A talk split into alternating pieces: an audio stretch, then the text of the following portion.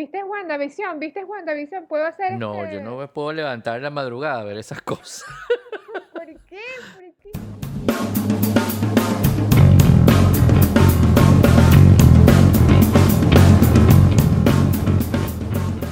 Esto se llama Hackeable, es un podcast de robot dedicado a la cultura pop con la premisa de que si lo puedes mejorar es hackeable.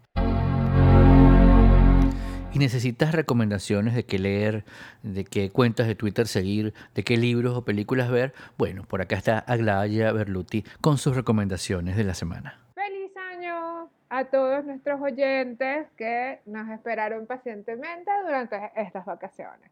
Hola Guillermo, ¿cómo estás? Aquí estamos en arroba revista robot conversando sobre la cultura pop. Eh, si menos que hayan vivido bajo las rocas, este, ya se deben haber enterado que esta semana han ocurrido una cantidad de situaciones bastante extrañas que todas de alguna forma están relacionadas con lo ocurrido durante lo que se llama el Capitol Riot, que es más o menos el ataque del Capitolio ocurrido el 6 de enero de este año, porque nosotros pensábamos inocentemente que este año iba a ser tranquilo. No.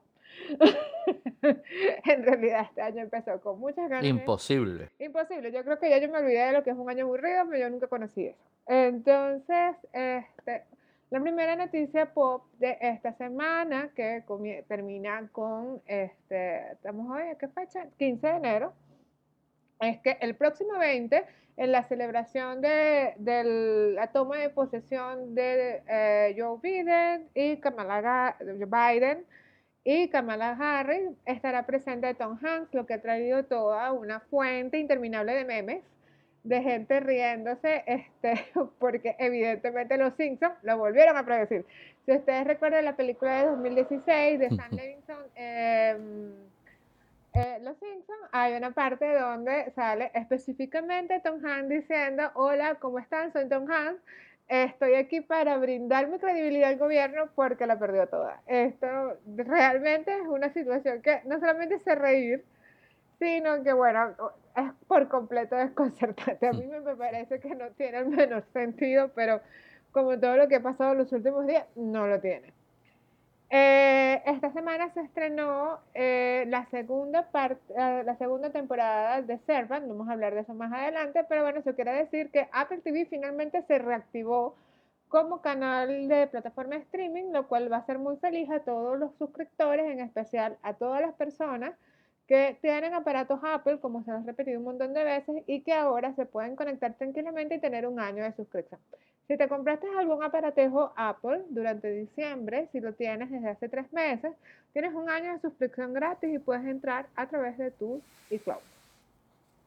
Otra de las noticias interesantes es que eh, esta semana eh, llegamos al capítulo 7 de la serie de ciencia ficción que se ha convertido en culto, que es The Spans de American Prime Video. Si no la están viendo, deberían verla. Este, The Spans pasó de ser una serie on demand que tenía una muy fuerte base de fanáticos a ser adoptada por Six Five para luego convertirse en un fenómeno extraño porque 100.000 fans la rescataron y lograron que Amazon Prime Video eh, le hiciera dos temporadas más. Si no has visto la serie nunca, te la recomiendo. Esto es, digamos que de alguna forma, una recomendación general si te gusta la ciencia ficción. Este, y es algo muy interesante porque es como que si lleváramos todos los conflictos y visos de la Tierra a un escenario galáctico, pero muy poco parecido a Star Wars. Si te gusta lo galáctico, pero no te gusta la space opera, esto es lo tuyo. Otra de las cosas interesantes que pasaron esta semana fue que se nos murió Siegfried de Siegfried and Roy. Si no sabes de quién te estoy hablando, deberías, eres muy jovencito para comenzar. Pero es de, usted, esto, voy a usar una referencia a Simpson, que siempre son necesarias. Eh, ¿Se acuerdan de aquel capítulo de Los Simpsons donde salía estos dos hombres que tenían como mascota a un tigre de bengala blanco y que al final los mordía, que vivían en Las Vegas? Bueno, los reales, Secret and Roy, que tenían un largo espectáculo, eh, digamos, de, de, Eso no era magia, eso era animagia, una cosa por el estilo. En Las Vegas murió a los 81 años de edad, todavía no nos enteramos porque somos chismosos, pero todavía no sabemos si realmente era el novio de Roy. Digamos que probablemente. Tú sabes que, que no, tú sabes que ese espectáculo lo hacían en un hotel que se llama The Mirage en, en, en Las Vegas. Sí, este, que es el hotel donde siempre no- no- nos mandan cuando vamos a- al, al CES, que este año, bueno, fue todo virtual y obviamente no fuimos. Y ese hotel en el lobby, que el lobby es una cosa así como de seis, no sé, un montón de alturas, una cosa como a total altura, gigante. Eh, Pero viste, vi- tú llegaste a ver el espectáculo, Guille. no, yo nunca lo vi, pero sí, eh, eh, eh, el lobby es una cosa inmensa que tiene como una jungla allí. Y esa jungla, me cuentan los que iban antes, a- a- a- desde hace muchos años, cuando estaba el espectáculo allí, que allí vivía, o sea, e- eso era como una jaula gigante donde estaban los tigres y las cosas allí. Tú pasabas y los veías así como cuando uno va al Hotel Ávila ve a los tucanes. Bueno, tú ves a los tigres, ¿no? Y ese espectáculo lo movieron a la parte de atrás, del, de- o sea, después que hubo un, impasse entre el tigre, uno de los tigres y, uno de ellos dos, no recuerdo cuál, que le dio un manotazo, lo, lo, atacó, pues, porque no sé, estaba bravo ese día, o no era el tigre que era, qué sé yo. Este, entonces el, el- el espectáculo lo pararon un tiempo, quitaron todo eso de allí y lo pusieron en una parte atrás donde, del hotel, eh, donde es gigantesco también, donde se seguía haciendo el espectáculo, este, hasta, hasta Wow. hace nada, pues hasta que el COVID nos atacó, ¿no? Em, pero es una cosa impresionante porque, eh, bueno, hay todos los hoteles, cada hotel tiene como su, su, su cosa impresionante y su, y su espectáculo de Cirque du Soleil aparte, con un e- Dios estadio mío. adentro metido con un... Pero eso era lo, de- lo de ellos, ¿no? El, el- el espectáculo de Siegfried and, and- and Oye, Roy. pero es interesante porque todo el mundo los ve como muy, muy caricatura, ¿no? O sea, yo creo que además es como un espectáculo insignia del Mirage. Y durante mucho tiempo fue algo que formó parte, digamos que, de la cultura de Las Vegas, ¿no? Entonces yo creo que esta pérdida sensible es Sí, otra de total. las cosas que se unen a, a esta pérdida progresiva de figuras muy importantes que, bueno, de alguna u otra forma yo siento que van a cambiar definitivamente el panorama de lo que vamos a encontrar en algún punto que salgamos de la pandemia, ya no me atrevo a decir el año que viene. Entonces, eh, no sé, me parece como muy triste, sí, me parece extremadamente triste. Ah, bueno, otra cosa interesante que pasó ahorita fue que ah, si, si están en Twitter pueden ir a la, a la, a la cuenta Twitter de Netflix Plus y se van a encontrar que hace cinco días la cuenta publicó un video de dos minutos en que anunció las 56 películas que va a estrenar durante el año, básicamente una por semana. Eso convierte a Netflix probablemente en el canal de Cierto. streaming que tenga más posibilidades de llevarse un Oscar. Y no solamente las posibilidades de llevarse un Oscar son absolutamente, ahorita vamos a hablar de eso con la película de recomendada, pero en realidad yo creo que este es el año de Netflix. Si no lo gana este año, no lo va a ganar nunca. Porque este año se cambiaron las reglas para su beneficio, tiene todas las películas de renombre, tiene las películas con los actores correctos y tienen los, actores eh, los papeles correctos, digamos. A mí me parece interesante, este, a nosotros los críticos que estamos suscritos a, ¿cómo se llama esto? A Deadline Hollywood nos mandan una cosa que se llama este, For Your Consideration, ¿no? Que es un resumen de los artículos que te dicen por qué una película es muy probable que llegue al Oscar. Y este, Mm. seis de las 15 películas son Netflix. Entonces, lo más probable es que este año sí veamos a Netflix levantando el, este, la, la estatuilla de mejor película. Y bueno, dos noticias para despedir esta sección, que es que Bong Joon-ho, el director de Parásito, acaba de ser nombrado presidente de, este, del jurado en Venecia, que se va a celebrar en algún punto, no sabemos si virtual o eh, presencial, este año, lo cual es un avance extraño, porque creo que es la primera vez que un director asiático tiene semejante honor. Y el 25 de marzo llega la segunda parte de Selena, la serie de Netflix, que sé que mucha gente la está esperando, aunque es una soberana porquería, pero bueno. No, o sea, el hecho de que sea porquería no quiere decir que sea menos interesante que uno quiera saberle la vida a la gente de los demás. Este, entonces, bueno, eso es lo que a grandes rasgos ha ocurrido durante las últimas semanas. Eh, como habíamos comentado antes de irnos de vacaciones, este, eh, a ver, antes de, de vacaciones habíamos hablado que íbamos a hacer un programa específico dedicado a todo lo que es este, el panorama pretemporada de todo lo que se puede esperar en el Oscar. Entonces vamos a irlo haciendo por partes, yo voy a ir haciéndolo para que no sea tan pesado y hoy vamos a hablar de dos películas de Netflix que probablemente vayan a llegar al Oscar y bueno, vamos a hablar de otras cosas como por qué HBO este, les va a costar muchísimo este año mantener su sitio como la mejor, la mejor canal de series, ¿no? Entonces, vamos a comenzar con eh, las recomendaciones de serie. Esta semana hay dos recomendaciones. Una, por supuesto, es WandaVision de Disney Plus. Aunque mi jefe no lo ha visto porque él dice que su sangre judía le lleva a ver las cosas en la noche durante el descanso de los viernes. Eh, voy a tratar de más o menos explicar, de más o menos explicar cómo es este, esta serie que todos hemos esperado. Es el comienzo de la cuarta fase de la, del universo cinematográfico Marvelita. Y es sorpresivo que sea la puerta abierta a todas las películas que vienen, porque hasta hace seis meses lo era Black Widow. Black Widow es una película de, eh, como lo saben, es una película que digamos que está ubicada temporalmente ante los eventos de Endgame.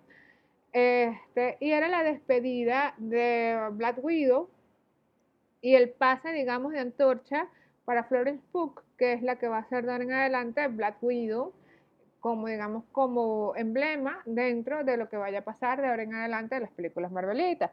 Pero debido a los cambios de calendario y en especial el riesgo que supone lanzar una película de esta envergadura con una directora no muy conocida como es Catherine Dow y además este mm, el problema que es grave, que es un personaje que ya murió, entonces la, la, gente probablemente no esté muy interesada en conocer qué ocurrió con ella, porque ya sabemos hacia dónde se dirige, que es el problema que atraviesan todos los, por ejemplo, se dijo que la película de Han Solo fracasó por eso, porque todo el mundo sabía cómo moría Han Solo, entonces no causó mayor interés a ver su vida, ¿no?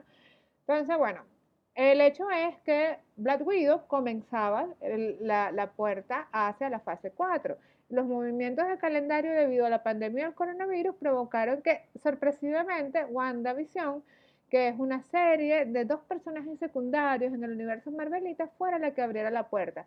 Pero resulta un experimento interesante. Hoy, o 15 de enero, se estrenaron dos capítulos simultáneos, eh, de son, eh, son 30 minutos. Este, yo no sé qué tanto, a ver, no quiero dar muchos spoilers porque realmente aquí sí es importante el tema del spoiler porque la, la, serie tiene su propio ritmo, tiene su propio universo y creo que destriparla no es lo, lo, conveniente si la quieres ver con fresco. Lo que puedo decir es que sí está referenciada en el cómic House of M, eh, que habla sobre el momento en que la Scarlet Witch pierde la, la cordura entonces vamos a ver situaciones muy extrañas. En realidad la serie es una especie de combinación entre este, un universo paralelo y una realidad modificada, ¿no? Entonces, a mí me parece interesantísimo la forma como Marvel se tomó un riesgo de este tamaño. Es una serie que analiza el lenguaje posmoderno de las películas y lo está analizando a través de una serie. O eso para empezar me parece glorioso. En segundo lugar, le rinde homenaje extraordinario a cosas como este eh, Mary Tyler Moore Show, Dick Van Dyke, este show, eh, a o sea, el homenaje a Bewitched es muy directo. También este, le beneficia muchísimo que Pat Bettany y este, Elizabeth Olsen tienen una química tremenda y además son muy buenos actores físicos cuando evidentemente los dejan a solas sin necesidad de una parranda de, de, de superhéroes alrededor, ¿no? Entonces, si se estaban preguntando qué tal era la serie, les puedo decir que la serie es impecable. Nosotros en crítica vimos tres en vez de dos para obtener más o menos una idea hacia dónde se dirige. Y me parece interesantísimo, me parece bonito, me parece que es una apertura de lo que hasta ahora ha sido Marvel, que siempre fue muy tradicional y muy apegado a una serie de reglas discursivas, ¿no?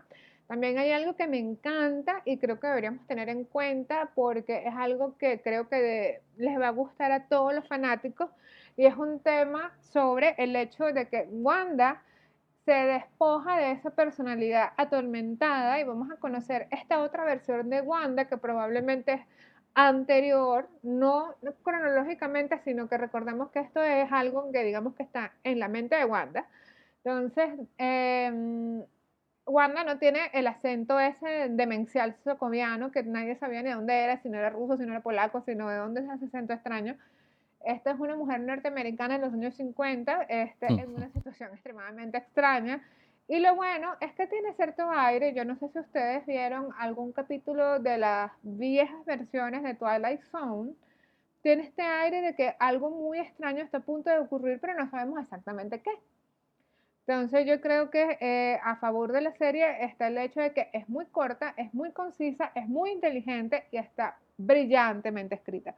Si quieren disfrutar de un espectáculo corto y divertido que los va a dejar con ganas de más y mejor que lo vean porque son cuatro capítulos y después nos despedimos de la serie hasta marzo, este, vean este fin de semana WandaVision, que no les cuenten nada, porque realmente vale la pena, es un espectáculo visual además, o los niveles de detalle, los, los easter eggs por todas partes, es increíble, realmente es increíble y realmente me parece extremadamente interesante.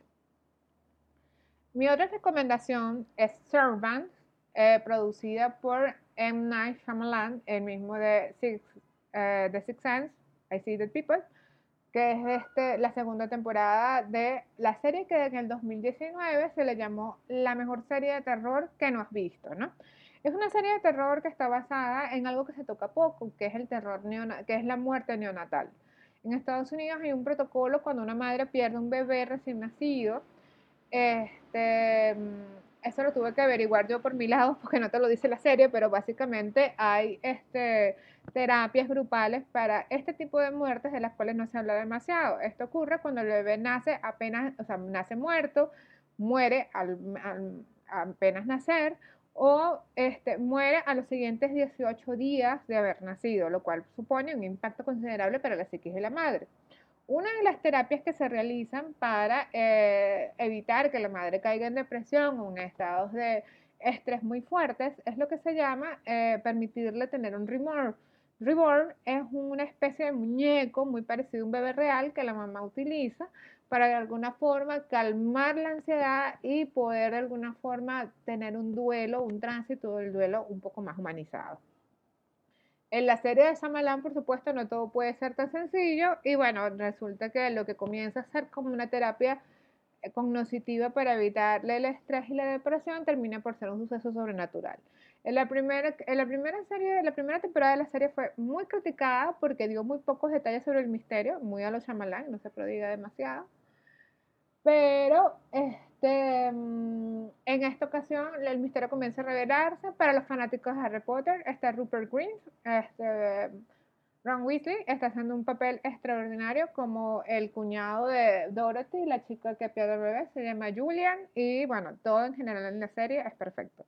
Si quieren una serie de terror, realmente la vieja usanza, que tiene momentos para reírte porque ah, Shyamalan tiene la capacidad de hacerlo, me parece asombroso eh, la forma como los crea, los construye, los elabora. Este, mm, esta es tu serie y bueno, espero yo que este, pueda mantener ese nivel. Hasta ahora solamente eh, Apple tiene la mala maña de poner nada más tres capítulos, entonces puso tres capítulos y el mes que viene son tres más.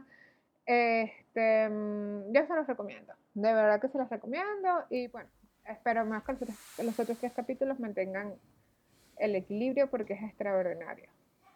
Las películas, ¿qué recomendamos? Vamos a hablar sobre este, for su, ¿cómo que dicen aquí en los correos? For your consideration. Vamos a hablar este, sobre, sí, vamos a hablar para las películas que probablemente van al Oscar. La primera que vamos a hablar es esta extraordinaria que se llama P.S. Woman del director polaco eh, René Muxoklik. Yo sé que no se ha escuchado mucho este señor y todos están preguntándose de dónde sale este hombre. Concéntrense mejor en la actriz que es Vanessa Kirby, eh, la princesa Margarita joven en The Crown. La actuación es asombrosa. La actuación es asombrosa. Casualmente también toca el tema de la muerte neonatal, pero de una forma muy naturista y muy realista sobre todo muy cruda. Este, los 30 primeros minutos de la película son horrendamente desesperantes, van a hacer llorar a cualquiera.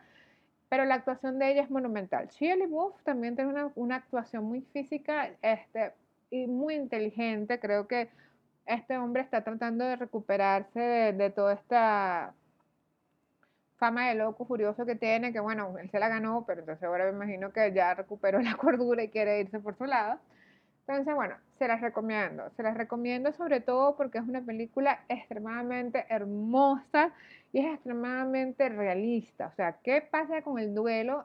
Eh, uno me parece que este, este cuento o esta situación de los bebés, eh, la, la, muerte neonatal pasa muy poco, pero en realidad pasa mucha frecuencia. Yo tengo una amiga este, que hace menos de un año perdió a su bebé. O sea, de hecho ella llevó todo el embarazo, lo estuvo mostrando por Instagram y un día simplemente puso que, bueno, Damián se fue a las estrellas. Fue un shock para todos, incluso los que no estábamos muy cerca de ella. Este, pero bueno, lo que quiero decir es que esta película afronta un tema que pocas veces se ve.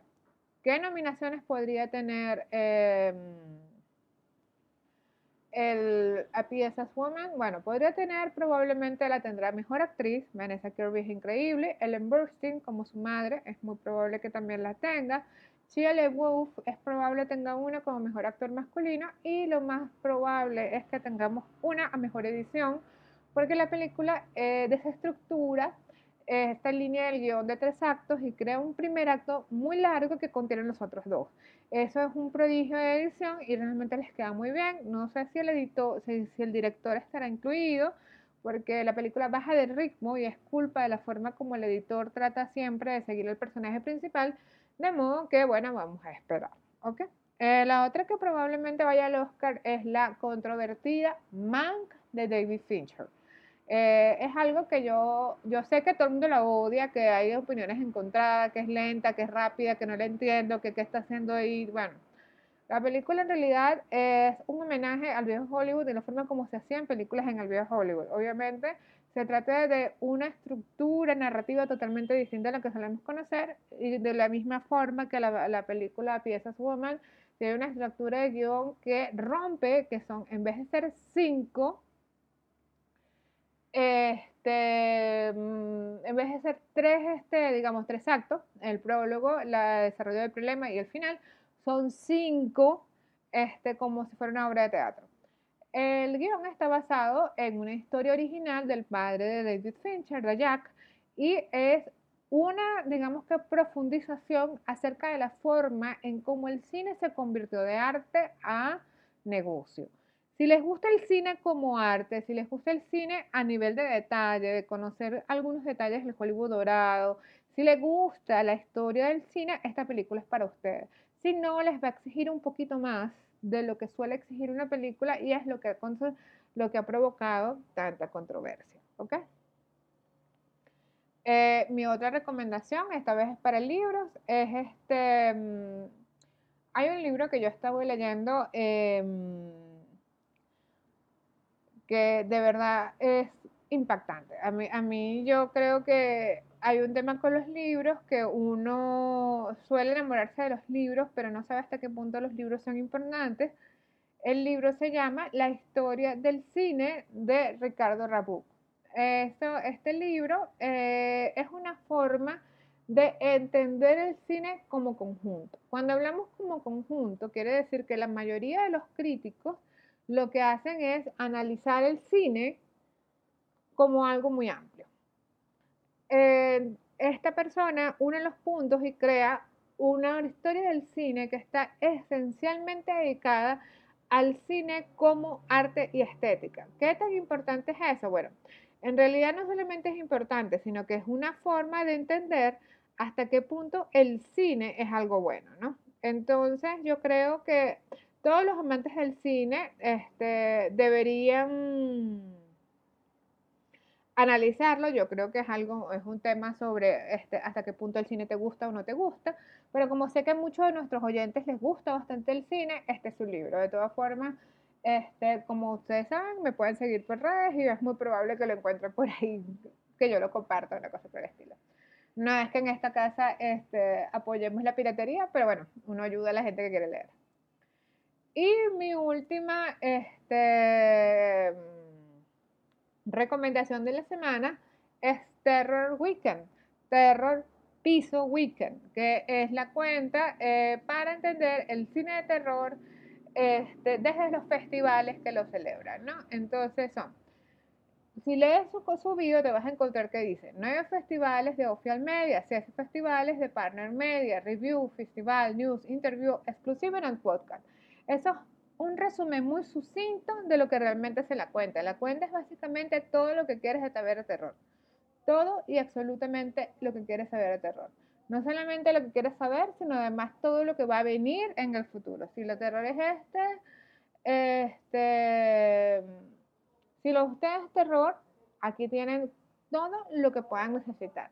Este fin de semana están haciendo un análisis de las películas de los monstruos este, de, mm, de, la Universal, que creo que les va a gustar, siendo que Universal va a retomar la idea de crear los monstruos, pero al estilo de Leigh Warner, como hizo el hombre invisible, que es algo que a mí me parece que es, un paso extraordinario en ese sentido. Y bueno, chicos, esas fueron mis recomendaciones de principio de año. Vamos hasta febrero, vamos a estar analizando por allí qué nos puede traer el Oscar. Si me ven, si me leen por allí en revista eh, Robot, van a encontrar que vamos a analizar qué va a pasar ahora con Marvel, que nos cambiaron la cara al Capitán América. Capitán América ya había cambiado de cara y raza, en este, los cómics, pero en esta ocasión vamos a estar un poquito complicados porque resulta que la gente está efectivamente conectada a Chris Evans y Sam Wilson, que es Anthony Mackie, que todavía nos cae bien, pero no nos cae tan bien como para sustituir a Chris. Entonces, vamos a ver. Sí, no nos cae, sino... Sam, a mí me encanta Sam, es en serio. Lo peor es que a mí el actor me encanta, yo he visto muchas películas suyas, pero para mí el Capitán América es Chris Entonces, esto es un problema que están arrastrando en Marvel. Y en Marvel se están haciendo la pregunta muy seria si es que hay que reincorporar. De hecho, ayer hubo rumores de que de hecho estaban hablando con Chris Evans de reincorporarlo a Marvel porque la mera perspectiva de dejarlo, este, digamos que aparte, bueno, y dejarlo vivir su, su, su romance con, con Peggy, al parecer no ha gustado los grupos de prueba, entonces bueno, a mí me dio mucha risa porque el propio Chris dijo ayer por, por me risa por Twitter, puso así algo así como que bueno, el primero en enterarse soy yo. este, sí, él está así como ah, que... sí, yo vi el tweet. ¿Lo viste? Él está así como que, bueno, que si ustedes lo dicen, chévere. No, pero todavía no hay nada confirmado, pero sí, a todos nos gustaría que no, no realmente fuera este, un regreso porque sería un retroceso sino que en todo caso sería este, una bienvenida a Sam Wilson, que fuera un poquitico menos abrupta, que toma, toma tu cosa y ya, pues toma, esto es muy feo, es súper chinazo. O sea, toma, tu, toma tu, tu, tu escudo y me voy corriendo. Entonces, Muchachos, nos vemos en la semana, como siempre, en redes. Me pueden encontrar en todo lo que tenga que ver con revista El Robot, este, tanto en Twitter como en Instagram. Me puede leer. Voy a subir la frecuencia de dos artículos a la semana porque hay mucho que hablar antes del Oscar. Y este va a ser el Oscar de la década. Acuérdense de mí. Este va a ser el Oscar que va a traer discusiones y vamos a estar peleando por todos lados por el Oscar. Y, Eso sin duda. Sí, y si quieren discutir conmigo directamente, porque siempre pasa, me pueden buscar por mi nombre. Aglaya Piso Berluti en todas las redes. Yo no cambio eso que me puedan buscar y cambiar piña directamente. Entonces, un beso, Guille, y bueno, como siempre, gracias a ustedes por escuchar.